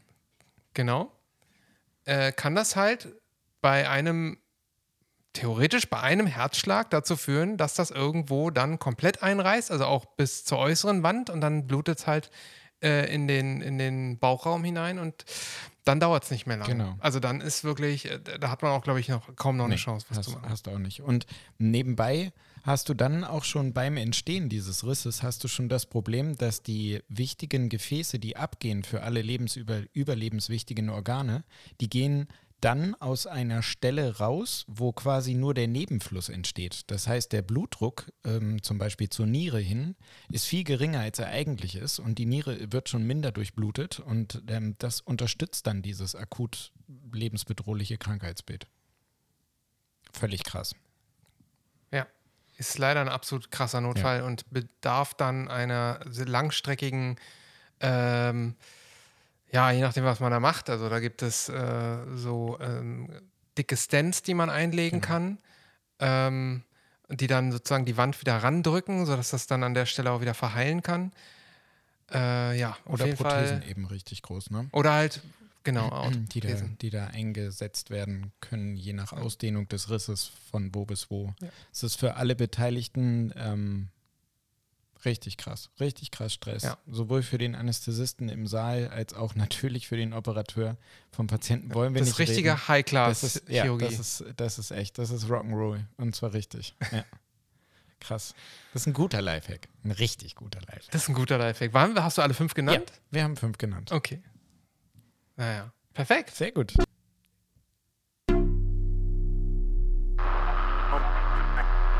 Government officials insist that this is an isolated incident. Da wollten wir eigentlich nicht so lange aufnehmen und jetzt sind wir schon bei einer Stunde Ja, 15, krass. aber wir haben noch die paar News noch zu erzählen. Krass. Ähm, Na, dann hau mal raus. Ich habe so eine kleine, über die ich eigentlich gar nicht reden will, weil ich ähm, keine Zeit gehabt habe, mich da richtig noch reinzulesen. ich kann noch, ich, äh, ich kann ja, also doch, ich habe was. Ich habe was. Ja, mach mal. Die Länderkammer will die Leiharbeit in der Pflege begrenzen. Die, die was? Die wollen die Leiharbeit in der Pflege begrenzen. Ähm, äh, da soll ein Lohndeckel drauf oder der Höchstanteil an Leiharbeit an der Gesamtpflege soll diskutiert werden. Ähm, man hat also verstanden, dass da ein Problem ist, aber der Weg kann ja so nicht richtig sein. Also ganz ehrlich, ich, das ist jetzt der Moment, wo man echt, also wir lesen diese Nachricht vor und wir kennen da ja jemanden, der davon Ahnung hat. Den laden wir jetzt ein. Wir machen das jetzt. Ach man, Ich schreibe dem jetzt ich eine Nachricht. gar nichts mehr. Heute Abend schreibe ich dir gar dem eine mehr. Nachricht. Ja, wir ja das holen uns passiert Ricardo. nicht, Leute. Wir holen uns Ja. Ricardo. Vielleicht, vielleicht ist Ricardo ja sogar beim Pflege, äh, hier beim, beim Intensivsymposium. Das ist eine Riesenveranstaltung. Ja. Vielleicht ist er da. Ich schreibe ihm. Ich schreibe ihm. Ähm, schreibe ich mir Ja? auf. Ich schreibe mir auf, dass ich ihm Jetzt, schreibe. achso, du schreibst es jetzt auf. ja, Du schreibst jetzt auf, dass du ihm dass ich ihm schreibst. gleich schreibe. Das ist von vornherein ein Fail. Ja. Das klappt nicht. Ja, soll ich das jetzt, soll ich das jetzt und du erzählst in der Zeit, soll ich ihm schreiben und in der Zeit. Nein, nein, nein, nein, nein. Ja, auf jeden Fall. Ähm, äh, Problem erkannt. Es gibt, äh, der, der Pflegeberuf in Deutschland ist zu unattraktiv. Ähm, hatten wir auch vorhin in der E-Mail ähm, mit der Bitte, dass sie hofft, dass es sich mal wieder ändert, dass der Pflegeschlüssel auf einer Normalstation eben nicht so ist, dass ähm, ein Pflegender mit 50 Patienten klarkommen muss nachts. Nee, wird sich nicht mehr ändern, weil die fordern dann einfach, dass die Leiharbeit begrenzt werden soll. Ähm, dadurch ist aber das Problem nicht weg, dass wir zu wenig Männer äh, und Frauen haben, die in der Pflege arbeiten wollen. Ähm, wird nicht Auch besser. zu wenig diverse. Ja, Entschuldigung. Wird, wird, wird halt nicht besser dadurch. Ist kein toller Vorschlag, liebe Länderkammer. Überlegt euch das anders.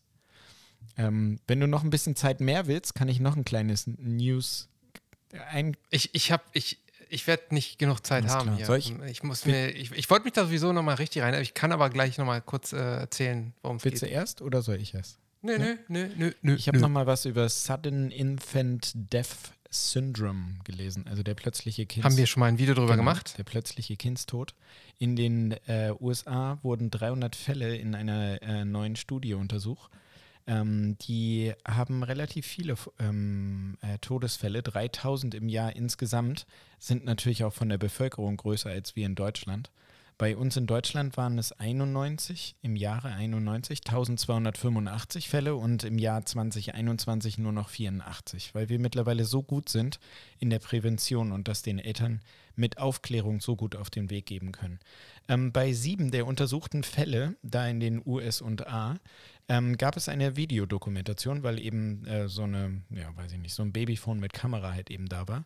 Und die haben, ähm, diese Videoanalysen haben ähm, alle gezeigt, dass sich bei all diesen äh, Hinweise auf einen Krampfanfall in der Minute vor dem Tod ergeben haben.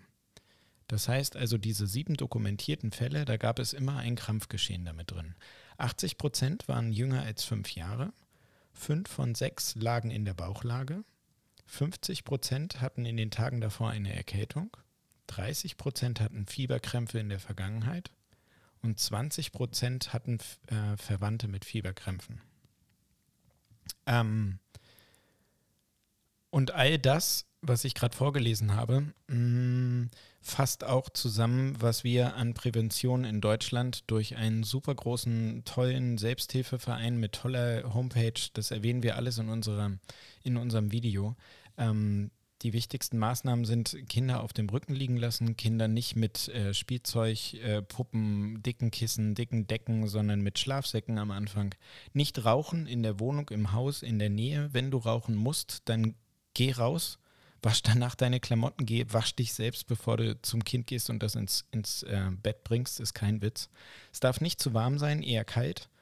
Ähm, das ist eigentlich das Wichtigste. Und wenn schlafen im elterlichen Zimmer, dann am besten nicht im Bett, sondern im Beistellbett. Ähm, stillen so lange wie möglich und Schnuller kann sogar auch da mal einen Vorteil haben.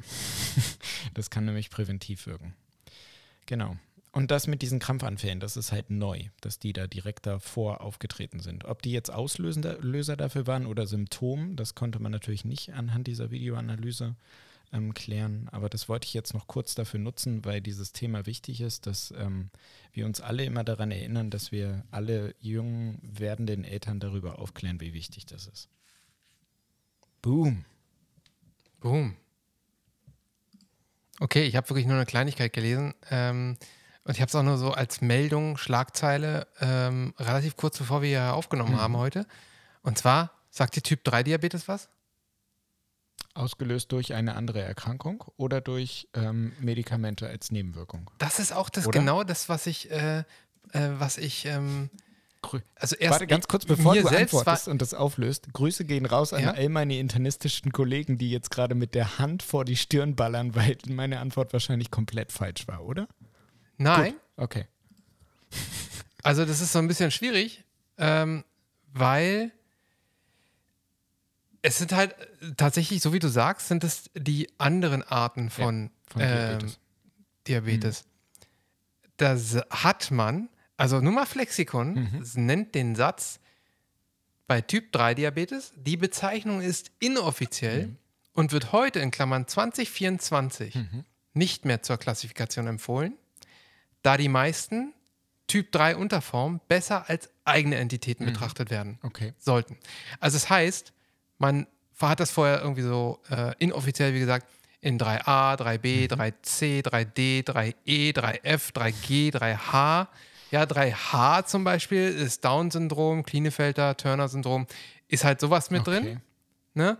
Äh, oder ähm, ähm, hier Endokrinopathien ist 3D mit Morbus Cushing oder äh, Hyperthyreose. Das kann ja auch Ja. zu ne, Diabetes führen. Aber man soll dazu nicht mehr Di- Diabetes Typ 3 sagen. Es gibt aber Forschungskreise, die sagen Typ 3 Diabetes zur Alzheimer-Demenz. Okay. Mhm, genau. Okay. Da wollte ich nochmal genauer nachlesen, weil Unbedingt. das hat irgendwie mit der, mit der äh, Insulin, weiß ich nicht, Insulinresistenz oder Glucose, Stoffwechsel halt im Gehirn zu tun. Okay. Und deswegen sagen da einige dazu Typ 3 Diabetes. Abgefahren. Aber ich muss da halt auch nochmal genauer Okay. nachlesen. Und vielleicht in der nächsten oder übernächsten Folge, je nachdem, was wir bei der nächsten Folge machen Ja. werden, weil jetzt haben wir ja einige Gäste in, äh, in petto. um all diese Gäste wird sich Timo zu gegebener Zeit noch kümmern.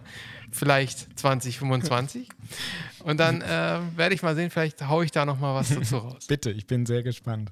Ich habe Ja, heute gelesen, dass, ähm, dass äh, Popin in der Nase ähm, auch begünstigen könnte, dass man dement wird. Was? Das was? Das war in meiner Insta-Dingsbums, in Ja. meinem Insta-Feed. Könntest du, das sollst du, diesen Satz sollst du vielleicht nochmal in deinen nächsten, in deinen nächsten Flow, in deinen nächsten Rap für, für den Jingle mit einbauen.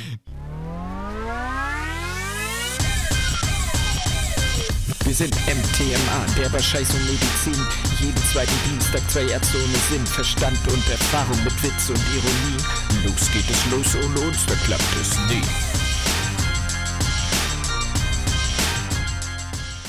Und ich will auch nicht, dass er so, so abrupt abbricht. naja, stimmt. Mhm. Ja, okay. Ja. Morgen fahre ich wieder Auto. Dann habe ich wieder Zeit dafür. wieder an mein. Ach, beim Ja, Autofahren ja, machst ich, du das. ich rappe beim Ja? Autofahren. Ach, geil. Ich gehe auch Das ist doch voll gar nicht ab so schlecht. beim Autofahren. Ja? Schon immer. Ja, richtig gut. Schon immer. Also denkst du, was da war, die eigenen, die, die Zeilen, sind die dir auch beim Autofahren Ja, gekommen? tatsächlich. Und dann. Die von dem, was ja, wir gerade gehört ja, haben? und dann mache ich, Ah, mach ich immer die Sprachmemo auf und lass die dann halt Mhm. einfach mitlaufen und, und rappe da rein.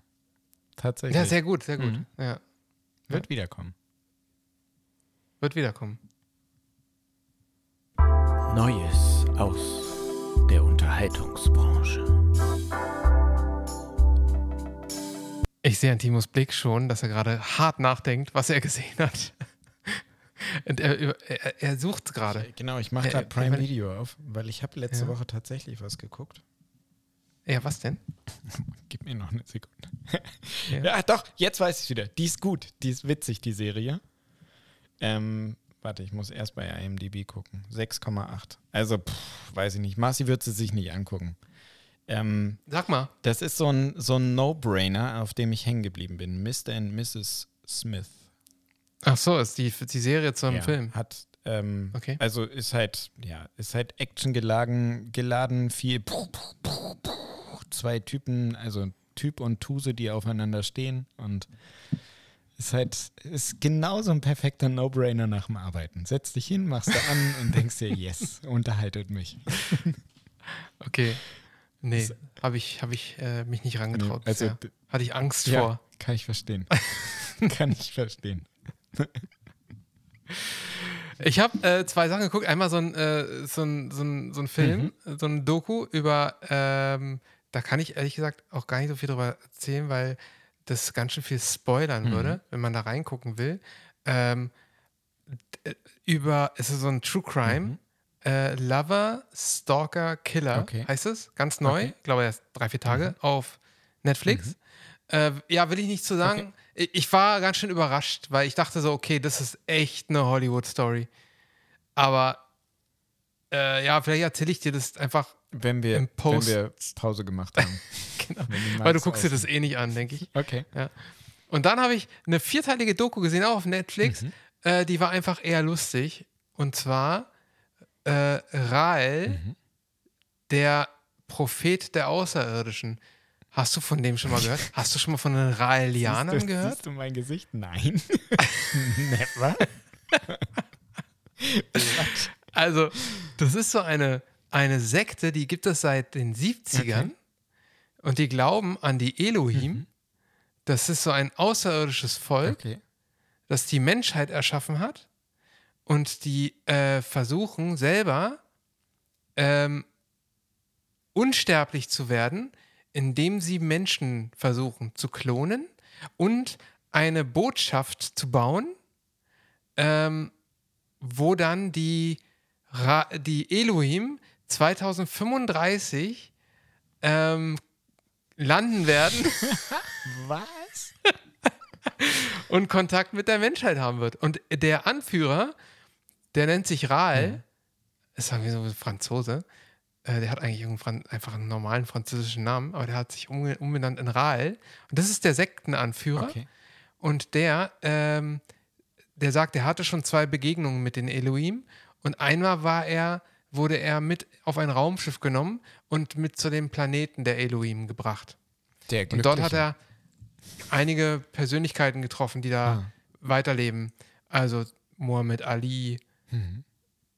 Obwohl, nee, ist der noch schon tot? Nee, Quatsch.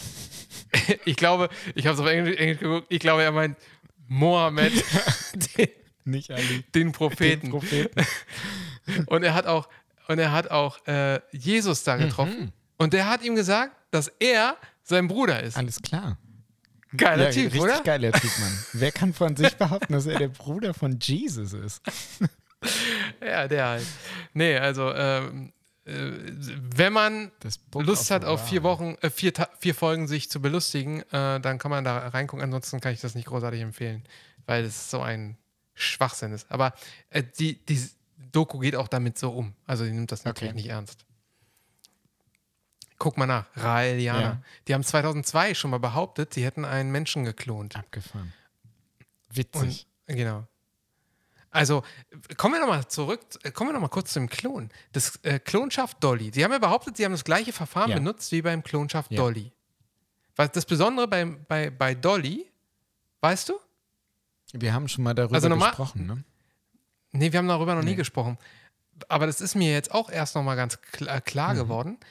Also normalerweise könntest du ja quasi mit einer embryonalen Stammzelle, Mhm. ne, kannst ja eigentlich ähm, äh, genetisches Material einbringen und somit theoretisch jemanden äh, in Anführungsstrichen relativ einfach klonen. Aber weil die ist ja pluripotent, wenn nicht sogar, äh, wie nennt man die höchste Stufe, totopotent Omni. oder so? Ähm, nee, nee, es gibt irgendwie noch Okay. äh, einen anderen Begriff Okay. dafür.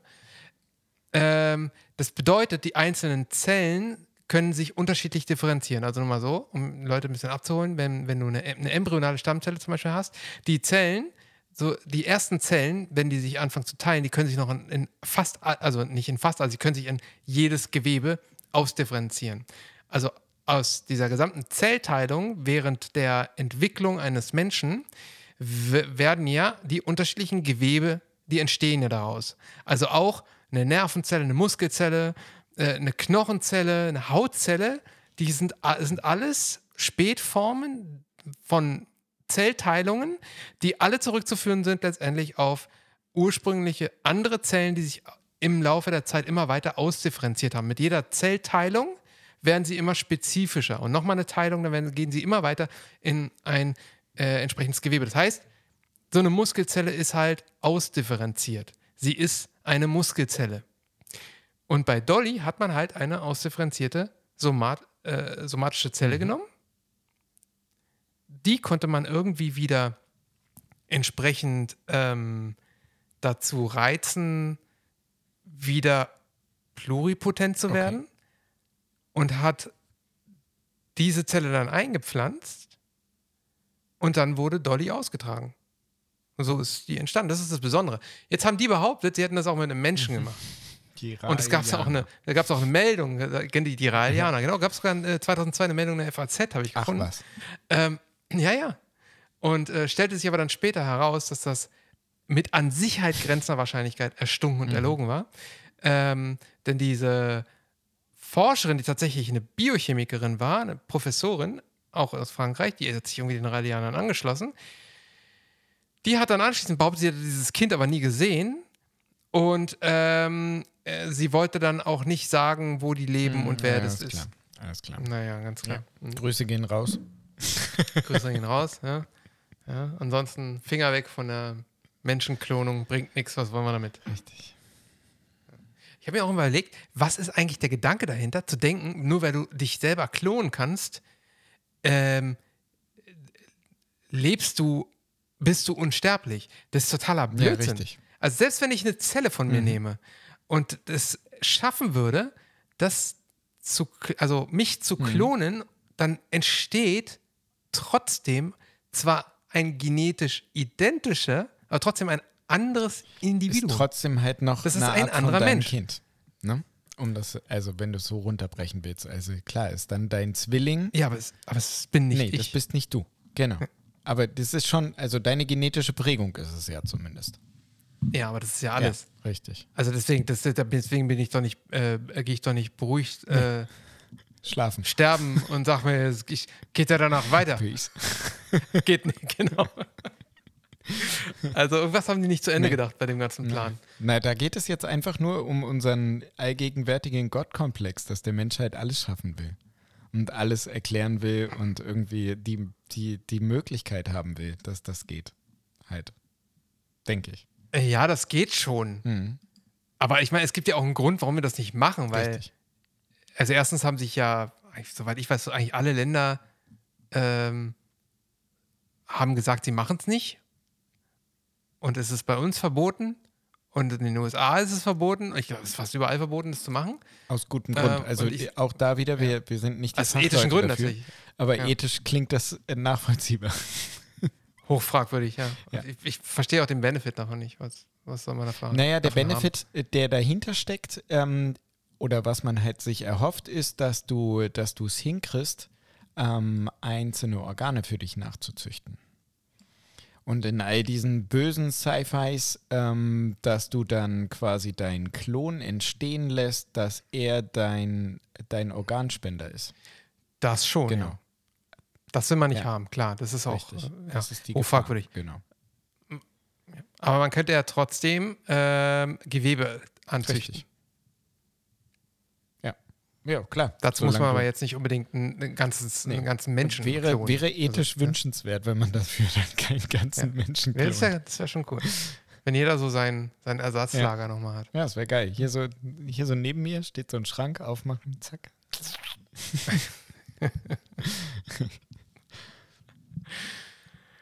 Okay, Ja, äh, wir haben echt lang gelabert Ja. heute. Wir haben viel zu viel, wir haben viel zu viel Stoff. Ich weiß gar nicht, äh, wer soll sich denn das anhören? Ja, das frage ich mich auch immer wieder, wenn ich dieses positive Feedback kriege. Ey, ich höre deinen Podcast voll gerne und ich denke mir immer so als ersten Satz so, Alter, wie viel Zeit hast du? Das ist ja richtig geil. Danke, dass du mir so viel Zeit schenkst, dass du unseren Podcast hörst. Wahnsinn.